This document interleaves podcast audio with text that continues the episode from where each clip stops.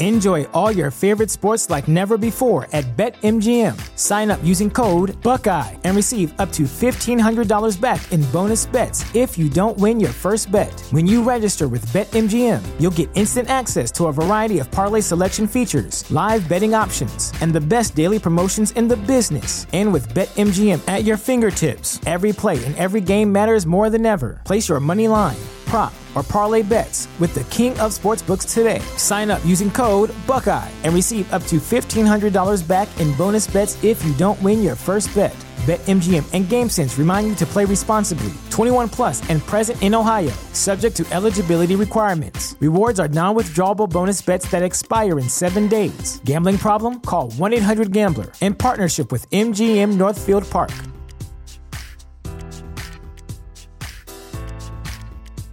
At Parker, our purpose is simple. We want to make the world a better place by working more efficiently, by using more sustainable practices, by developing better technologies. We keep moving forward. With each new idea, innovation, and partnership, we're one step closer to fulfilling our purpose every single day. To find out more, visit parker.com/purpose. Parker, engineering your success. 18. El lector debe olvidar ahora los castaños y los colts y seguimos más hacia el oeste. Los días que siguieron se caracterizaron por una serie de grandes tormentas, o acaso no fuera sino una tormenta única que corría por el país, con imponentes saltos de rana y que no pudimos esquivar, así como al detective Trapp. Pues fue entonces cuando se me presentó el problema del descapotable rojo, que hizo pasar a segundo plano el tema de los amantes del lo cosa extraña. Yo, celoso de cada varón con quien nos topábamos, interpreté torcidamente los designios del hado. Quizá me había embaucado el recato de Lo durante el invierno, y de todos modos habría sido demasiado estúpido, incluso para un maniático, suponer que otro Humbert seguía ávidamente a Humbert y a la ninfula de Humbert, con fuegos de artificio dignos de Júpiter por las llanuras inmensas y horribles. Deduje, donc, que ese Yark rojo que nos seguía a discreta distancia milla tras milla, era conducido por un detective designado por algún entrometido para comprobar qué demonios hacía Humbert, Humbert, con esa hijastra suya menor de edad. Como suele ocurrirme en periodos de tormentas eléctricas y relámpagos crepitantes, tenía alucinaciones. Quizá fueran algo más que alucinaciones. No sé qué fue lo que ella o él, o ambos a la vez, echaron en mi alcohol, pero una noche oí que algo rozaba la puerta de nuestra cabaña, y la abrí de golpe y advertí dos cosas. Que yo estaba desnudo, y que con un blanco fulgor en la oscuridad lluviosa, había un hombre que sostenía ante su cara la máscara de Jardin Chan, un grotesco detective de historietas. Emitió una risilla y se escurrió. Volví al cuarto y me dormí enseguida. Aún hoy no estoy seguro de si esa visita fue provocada por un sueño narcotizado, He estudiado concienzudamente el sentido del humor de Trapp, y esa pudo ser una muestra cabal. ¡Ah! ¡Qué individuo vulgar y despiadado! Supuse que alguien estaba haciendo dinero con esas máscaras de monstruos populares. ¿Es verdad que a la mañana siguiente vi a dos chiquillos jugando en el cubo de basura y probándose una máscara de Jardin Champ? No lo sé. Todo pudo ser una pura coincidencia, debida a las condiciones atmosféricas. Soy un asesino de memoria sensacional, pero incompleta y heterodoxa, y no puedo decirles, damas y caballeros, el día exacto en que comprendí que el descapotable rojo nos seguía a nosotros. Pero recuerdo la primera vez en que vi a su conductor. Yo conducía lentamente, una tarde, a través de torrentes de lluvia, mirando a ese rojo fantasma que se deslizaba y se estremecía de deseo en mi espejo, cuando de pronto el diluvio se convirtió en llovizna y al final cesó por completo. Un fuego de artificio barrió la carretera con un zumbido y yo, pensando que necesitaba un par nuevo de gafas de sol, paré en una estación de servicio. Lo que estaba produciéndose era una enfermedad, un cáncer que no podía evitarse, de modo que ignoré sencillamente el hecho de que nuestro tranquilo perseguidor, en el descapotable de su propiedad, se había detenido en un café o bar que ostentaba ese letrero idiota, la jarana. Después de satisfacer las necesidades de mi automóvil, entré en la oficina para comprarme unas gafas y pagar la gasolina. Al ir a firmar un cheque de viaje, y mientras me preguntaba sobre mi paradero exacto, miré distraídamente por una ventana lateral y vi algo terrible. Un hombre de anchas espaldas, medio calvo, con chaqueta color avena y pantalones pardos oscuros, escuchaba a Lo, que asomaba por la ventanilla del automóvil, le hablaba muy rápidamente, agitando su mano con los dedos extendidos como hacía cuando estaba seria y enfática. Lo que me impresionó con fuerza arrolladora fue, ¿cómo decirlo?, la voluble familiaridad de su aire, como si ambos se hubieran conocido bien durante semanas y semanas. Vi que él se rascaba la barbilla y asentía.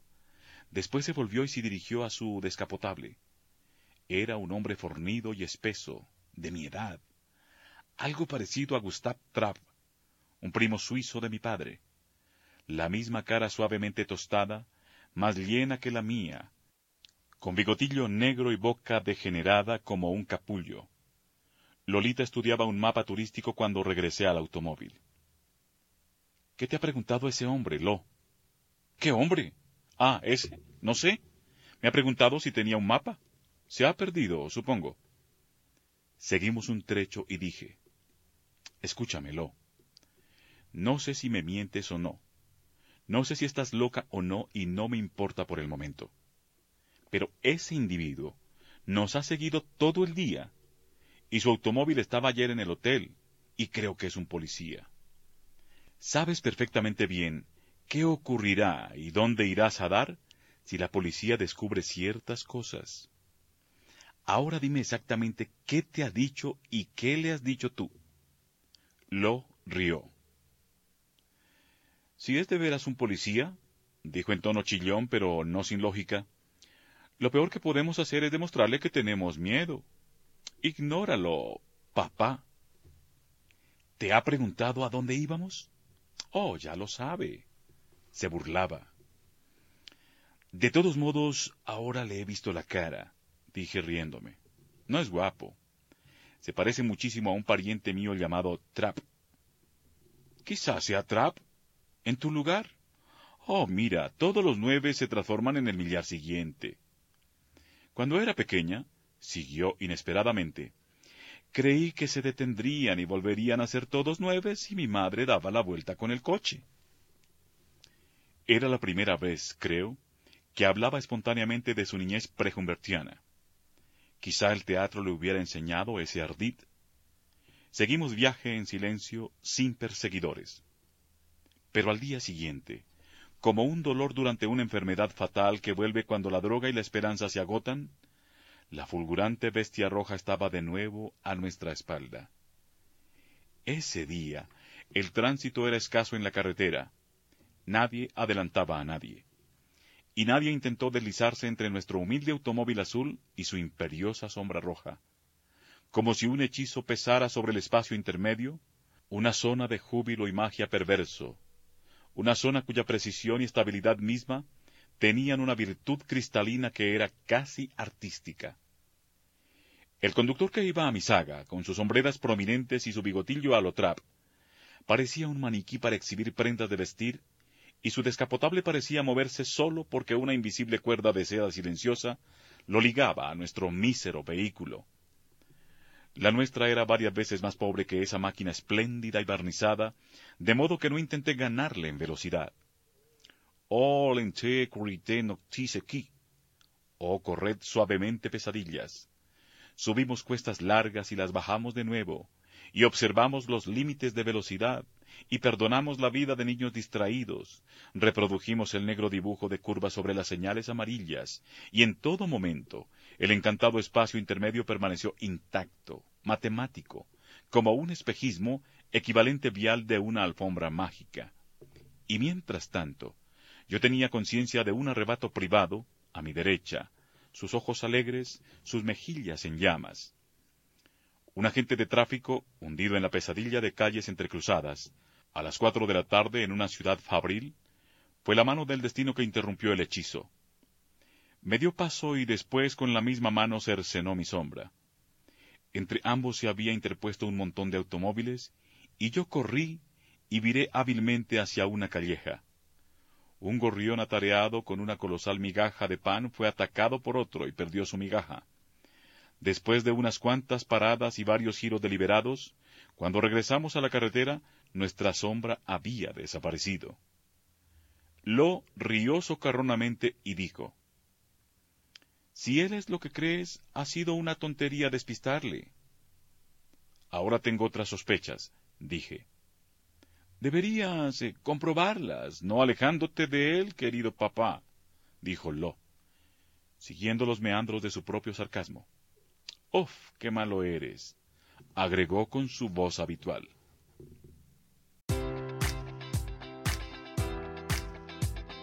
Enjoy all your favorite sports like never before at BetMGM. Sign up using code Buckeye and receive up to $1,500 back in bonus bets if you don't win your first bet. When you register with BetMGM, you'll get instant access to a variety of parlay selection features, live betting options, and the best daily promotions in the business. And with BetMGM at your fingertips, every play and every game matters more than ever. Place your money line prop, or parlay bets with the king of sportsbooks today. Sign up using code Buckeye and receive up to $1,500 back in bonus bets if you don't win your first bet. BetMGM and GameSense remind you to play responsibly. 21 plus and present in Ohio, subject to eligibility requirements. Rewards are non-withdrawable bonus bets that expire in seven days. Gambling problem? Call 1-800-GAMBLER. In partnership with MGM Northfield Park.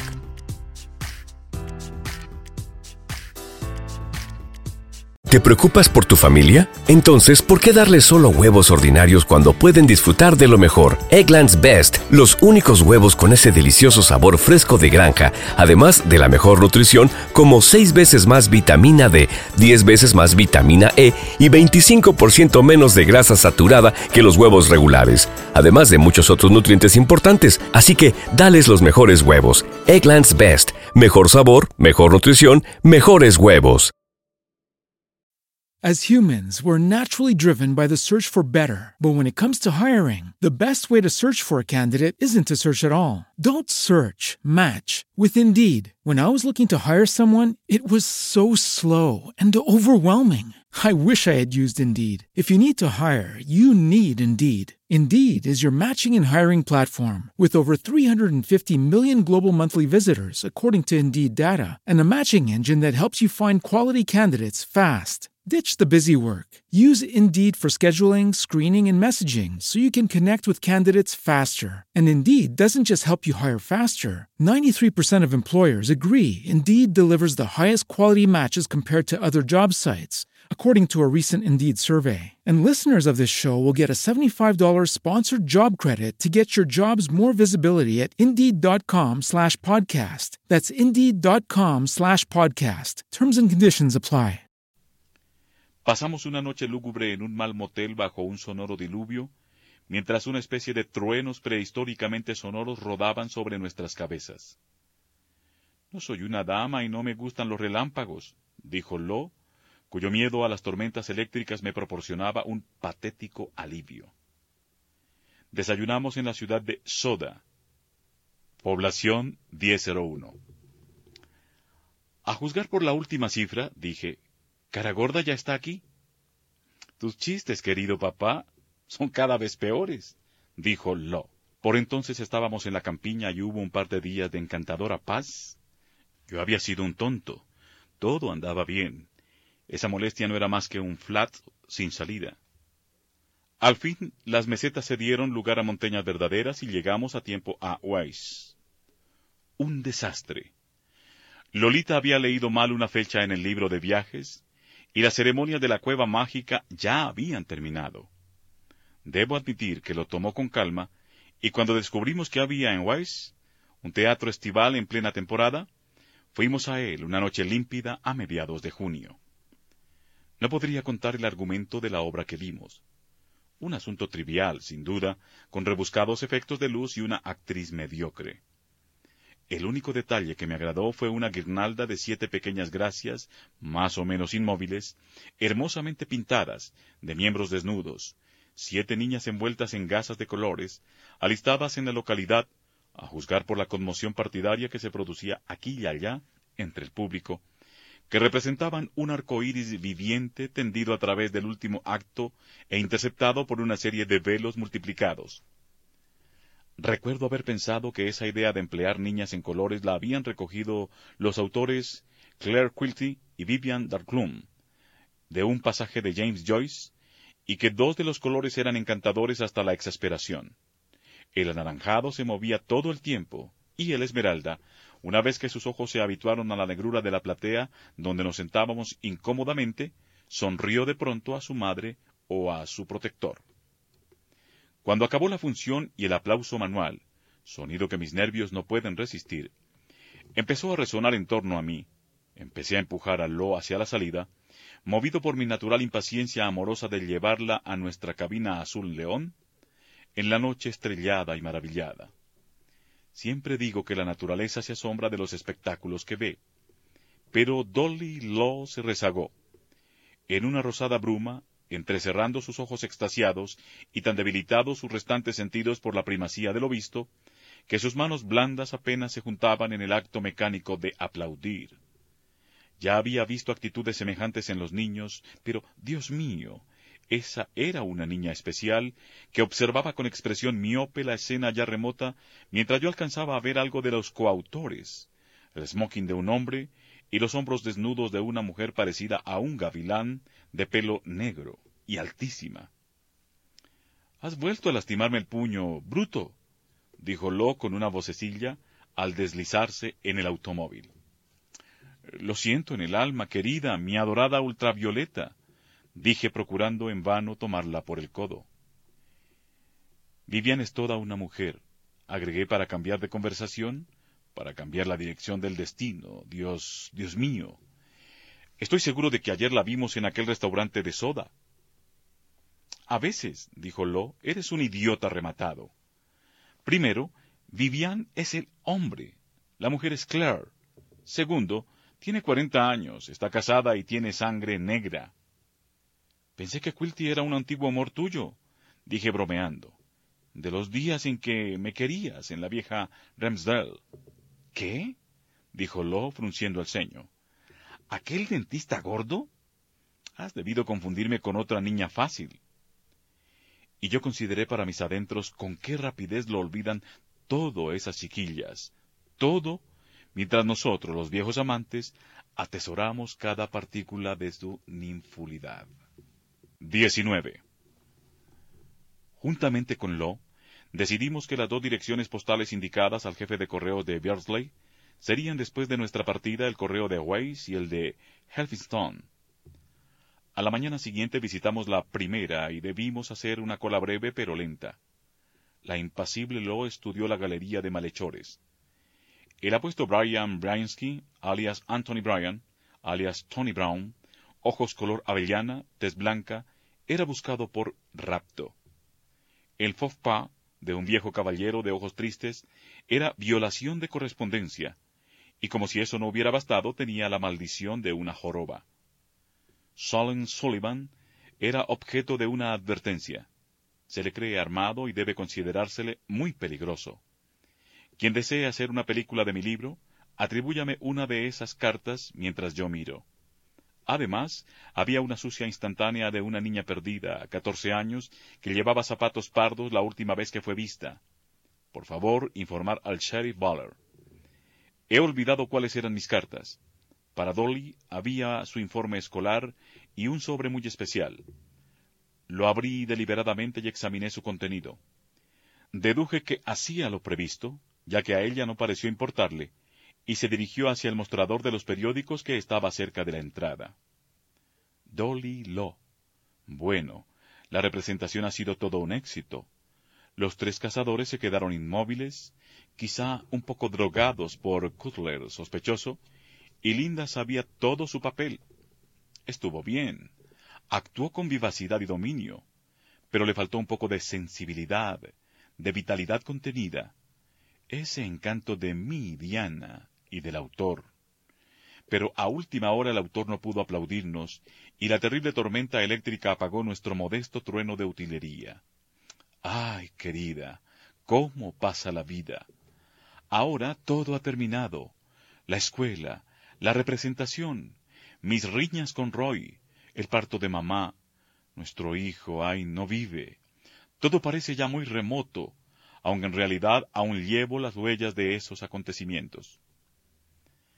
Pasado mañana nos marchamos a Nueva York y creo que no podré librarme de acompañar a mis padres a Europa. Y tengo noticias aún peores. Dolly Law, quizá no me encuentres en Beardsley cuando regreses. Entre una cosa y otra, papá quiere que estudie un año entero en una escuela de París, mientras él y Furbright pasean. Como era de esperar, el pobre poeta tropezó en la escena tres al llegar a esa jeringonza en francés. ¿Recuerdas? Ne manque pas de dire à comme de la Hebro, car il qu'il timene. Vaya con la cosa, quil ti. ¡Qué trabalenguas! Bueno, pórtate bien, Lolita. Cariño de tu poeta y recuerdos al gobernador. Tu mona. Postdata. Por un motivo u otro, mi correspondencia es severamente registrada, de manera que ten paciencia hasta que te escriba de Europa. Nunca lo hizo, que yo sepa. Estoy demasiado cansado hoy para analizar el elemento de misteriosa sordidez contenido en esa carta. Mucho después la encontré guardada en uno de los libros de viaje y la presento aquí a titre documentaire. La he leído dos veces. Levanté los ojos de la carta y me disponía a... pero lo había desaparecido. Mientras yo estaba abstraído en la perversidad de Mona, Lo se había encogido de hombros para esfumarse. ¿Ha visto usted a...? pregunté a un jorobado que barría el piso cerca de la entrada. Sí, la había visto, el viejo libertino, Suponía que lo había visto a un amigo, pues había salido corriendo. También yo corrí. Me detuve. No podía haber visto a nadie. Volví a correr. Volví a detenerme. Por fin había ocurrido. La había perdido para siempre. En años posteriores me pregunté por qué no se marchó para siempre ese día. ¿Era la atracción ejercida por sus nuevos vestidos de verano encerrados en mi automóvil? ¿Era un movimiento prematuro de un plan general? ¿Era sencillamente porque pensándolo bien podía utilizarme para llevarla hasta Elphinstone, el destino secreto de su viaje? Solo sé que entonces estuve seguro de haberla perdido para siempre. En las impasibles montañas de color malva que rodeaban la ciudad, parecían pulular lolitas que jadeaban, trepaban, reían, jadeaban disolviéndose en su bruma. Una gran W hecha con piedras blancas en un talud empinado, en la alejada perspectiva de una calle diagonal, me pareció la inicial de W. La nueva y hermosa oficina de correos de donde acababa de salir se alzaba entre un cinematógrafo dormido y una conspiración de álamos. Eran las nueve de la mañana. Estaba en la calle principal. Caminé por la acera observando la opuesta, era una de esas frágiles mañanas de principios del verano que dan belleza a todo, con destellos aquí y allá, en los vidrios de las ventanas, con cierta vacilación y desmayo ante la perspectiva de un mediodía intolerablemente tórrido.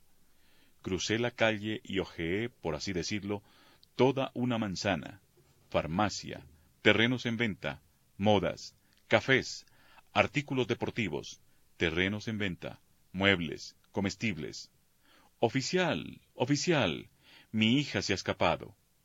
Confabulada con un detective, enamorada de un chantajista. Saqué fuerzas de mi infinita desesperación. Atisbé en el interior de las tiendas. Pensé si debía preguntar a los pocos transeúntes. No lo hice. Me senté un momento en el coche aparcado. Revisé la plaza pública por el lado este. Regresé a las modas y los artículos deportivos. Me dije con furioso sarcasmo, Henri Kahneman, que era absurdo sospechar de ella, que volvería dentro de un minuto. Volvió. Giré sobre mis talones y me quité de encima la mano que había apoyado sobre mi manga con una sonrisa tímida e imbécil. Sube, dije. Obedeció. Yo me puse a dar vueltas, luchando con infinitos pensamientos, tratando de inventar algún modo de descubrir su duplicidad. Finalmente bajó del automóvil y se puso a mi lado. Mi sentido auditivo logró por fin registrar la presencia de Lo, y tuve conciencia de que me explicaba que se había encontrado con una antigua amiga. ¿Sí? ¿Cuál? Una chica de Beardsley. Muy bien. Conozco todos los nombres de tu grupo. Alice Adams. Esa chica no estaba en mi grupo. Bueno, tengo una lista completa de los nombres. Dime el de esa amiga, por favor. No estaba en la escuela. No era más que una chica de Beardsley. Bueno, también tengo la guía telefónica de Beardsley. Solo sé su nombre de pila. Mary o Jane. No, Dolly, como yo. Callejón sin salida. El espejo contra el cual se rompe uno la nariz. Bueno, probemos por otro lado. Has estado ausente veinticinco minutos. ¿Qué os habéis explicado? Hemos ido a un bar. Y allí Ah, nos hemos tomado un par de helados. Cuidado, Dolly. Puedo comprobarlo, ¿sabes? Por lo menos ella los ha tomado. Eh, yo he bebido un vaso de agua. Muy bien. ¿En aquel bar? Sí. Bueno, le preguntaremos al mozo. Espera un minuto. Pensándolo bien, creo que ha sido más allá, doblando la esquina. Iremos de todos modos. Entra, por favor. Bien, veamos abriendo una guía telefónica encadenada. Bibliotecas públicas. No, no es esto. Aquí está. Bares, Bar de la Colina, Bar Larkin y dos más. Es cuanto parece haber en Waze en materia de heladerías, al menos en la parte de comercios. Bueno, iremos a todos. Vete al diablo, dijo. Lo, las groserías no te llevarán a ninguna parte. Bueno, dijo, pero no me atraparás. Está bien. No hemos tomado un helado. No hemos hecho más que hablar y mirar vestidos en los escaparates. ¿Cuáles? ¿Este escaparate, por ejemplo? Sí, este, por ejemplo. Ah, lo. Veamos de cerca. Era en verdad un hermoso espectáculo. Un joven atractivo estaba limpiando con una aspiradora un tapiz raído sobre el cual había dos figuras que parecían devastadas por una ráfaga de viento. Una estaba completamente desnuda, sin peluca ni brazos. Su estatura relativamente baja y su sonrisilla sugerían que, vestida, representaba, y representaría, una niña de la edad de Lolita, pero en su estado actual carecía de sexo. Junto a ella, una novia velada, mucho más alta, perfecta e intacta, salvo la falta de un brazo. En el suelo, a los pies de estas damiselas, donde el joven trajinaba con su aspiradora, yacían tres brazos delgados y una peluca rubia. Dos de los brazos estaban retorcidos y parecían sugerir un crispado ademán de horror y súplica. Mira, lo, dije serenamente. Mira bien. ¿No es este un símbolo bastante bueno? Sin embargo, agregué mientras volvíamos al automóvil, he tomado ciertas precauciones. Aquí Abrí delicadamente la guantera. En esta libreta tengo anotado el número de la matrícula de nuestro amigo. Como buenas no que era, no lo había retenido. Cuanto quedaba de él en mi memoria era la letra inicial y la última cifra, como si todo el anfiteatro de seis signos hubiera estado dispuesto en arco cóncavo, tras un vidrio coloreado, demasiado opaco para dejar traslucir las cifras centrales, pero sí lo bastante transparente para descubrir las extremas. Una P mayúscula y un 6. Debo mencionar estos detalles porque, de lo contrario, el lector, ah, si pudiera visualizarlo como un estudioso de barba rubia y labios rosados que sorbe la pomme de Sacon mientras ojea mi manuscrito, podría no entender el sobresalto que tuve al advertir que la P había adquirido el polizón de la B y que el 6 había desaparecido. El resto, con borrones que revelaban el precipitado empleo del extremo de goma de un lápiz, y con algunos números desfigurados o reconstruidos por una mano infantil, presentaba una maraña de alambre de púas para cualquier interpretación lógica. Todo cuanto sabía era el estado vecino al de Bersley. No dije nada. Volví a guardar la libreta. Cerré la guantera y salimos de Wise. Lo recogió unos cómics del asiento posterior y, móvil blusa blanca, un codo bronceado fuera de la ventanilla, se concentró en la aventura trivial de un payaso. Tres o cuatro millas después de Weiss, viré hacia la sombra de un terreno para picnics, donde la mañana había vertido su carga de luz sobre una mesa vacía. Lo miró con una tenue sonrisa de asombro, y sin decir una palabra, le di un tremendo revés que la alcanzó en el pómulo duro y cálido. Y después el remordimiento, la punzante dulzura de la expiación entre sollozos, el amor rastrero, la desesperanzada reconciliación. En la noche aterciopelada, en el mote Mirana, Mirana, besé las plantas amarillentas de sus pies de uñas largas, me inmolé, pero fue inútil. Ambos estábamos señalados por el destino, y pronto habría de iniciar otro ciclo de persecución. En una calle de Weiss, en sus arrabales, oh, estoy seguro de que no fue una alucinación, en una calle de Weiss, había distinguido el descapotable rojo o su hermano gemelo. En vez de trap, contenía cuatro o cinco jóvenes ruidosos de ambos sexos, pero no dije nada. Después de Weiss se produjo una situación completamente distinta. Durante dos días, disfruté del énfasis mental con que me decía que nadie nos seguía, ni nos había seguido nunca. Después tuve la dolorosa conciencia de que Trapp había cambiado de táctica, que seguía detrás nuestro en tal o cual automóvil alquilado. Verdadero próteo del camino, cambiaba de vehículo con asombrosa facilidad. Esa técnica suponía la existencia de garajes especializados en postas de automóviles, pero nunca pude descubrir los coches alquilados. Al principio parecía inclinado al Chevrolet, empezando por un descapotable verde campo, pasando por un pequeño sedán azul horizonte y desvaneciéndose en un gris marea y un gris naufragio. Después pasó a otras marcas y recorrió un pálido arco iris de matices, y un día me sorprendí tratando de discernir la sutil diferencia entre nuestro propio Melmoth azul sueño y el Oldsmobile azul celeste que había alquilado. Pero los grises eran su criptocromatismo preferido y en pesadillas de agonía procuré en vano reconocer fantasmas como Chrysler gris humo, gris cardo, Dodge gris francés. La necesidad de estar constantemente al acecho de su bigotillo y su camisa abierta, o su bocha semicalva y sus anchos hombros, me impuso un estudio profundo de todos los automóviles del camino, trasera, delantera, flancos de ida, de vuelta, cada vehículo que pasaba bajo el sol.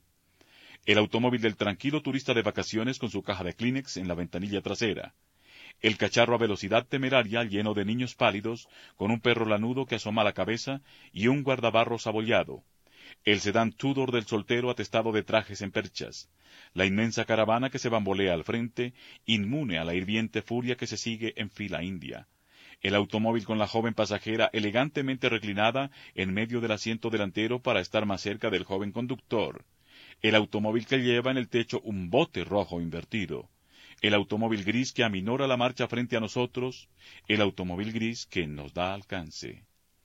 Estábamos en una región montañosa, en algún lugar entre Snow y Champion, y bajábamos una cuesta casi imperceptible, cuando tuve una visión precisa de Trapp, el detective amante.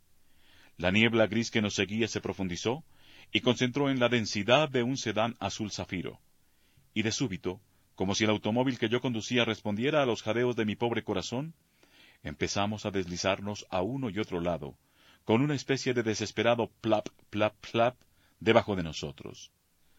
Has pinchado un neumático, amigo, dijo Lo alegremente. Detuve la marcha. Al borde de un precipicio. Lo se cruzó de brazos y apoyó el pie en el salpicadero. Yo bajé y examiné la rueda derecha. La base del neumático estaba vergonzosamente, horriblemente chata. Trapp se había detenido a varios metros. Su cara distante era una regocijada mancha grasienta. Esa era mi oportunidad. Caminé hacia él. Retrocedió un poco. Tropecé con una piedra y tuve la sensación de una risa general. Entonces, un camión tremendo apareció detrás de Trapp y atronó junto a mí.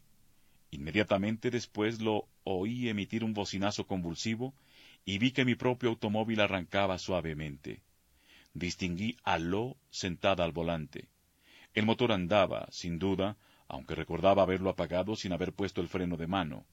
Y durante el breve lapso de fuertes latidos en que llegué a la máquina rugiente, que por fin se había detenido, comprendí que durante los últimos dos años, la pequeña Lo había tenido tiempo de sobra para aprender los rudimentos automovilísticos. Cuando abría la puerta estaba completamente seguro de que había puesto en marcha el automóvil para impedir que me acercara a Trapp, pero su ardid resultó innecesario, pues mientras la perseguía, Trapp había dado una vuelta completa y se había marchado. Descansé un instante. Lo me preguntó si no pensaba darle las gracias. El automóvil había empezado a deslizarse por sí solo y... Al no obtener respuesta, se concentró en el estudio del mapa. Bajé nuevamente y empecé la ordalía de la rueda, como decía Charlotte. Quizá estaba perdiendo la cabeza. Seguimos nuestro grotesco viaje. Después de una depresión desamparada e inútil, subimos y subimos. En una cuesta empinada me encontré detrás del camión gigantesco que nos había dado alcance. De su cabina partió un óvalo de papel plateado, envoltura interior de goma de mascar, y chocó contra nuestro parabrisas. Se me ocurrió que si perdía definitivamente la cabeza acabaría matando a alguien. En realidad, espetó Humbert el impasible a Humbert el vacilante. Sería muy astuto preparar las cosas, trasladar el arma de su caja al bolsillo, para aprovechar el acceso de locura cuando se presentara.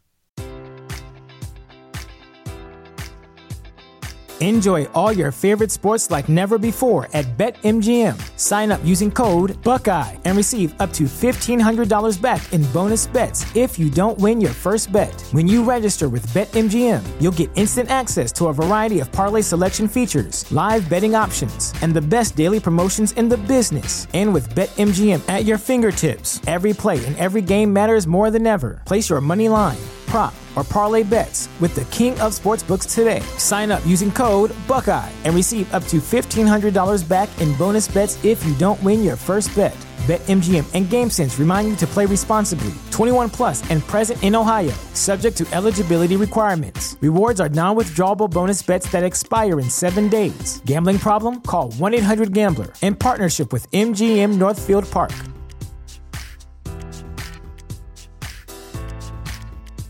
¿Te preocupas por tu familia? Entonces, ¿por qué darles solo huevos ordinarios cuando pueden disfrutar de lo mejor? Eggland's Best, los únicos huevos con ese delicioso sabor fresco de granja, además de la mejor nutrición, como 6 veces más vitamina D, 10 veces más vitamina E y 25% menos de grasa saturada que los huevos regulares, además de muchos otros nutrientes importantes. Así que, dales los mejores huevos. Eggland's Best, mejor sabor, mejor nutrición, mejores huevos.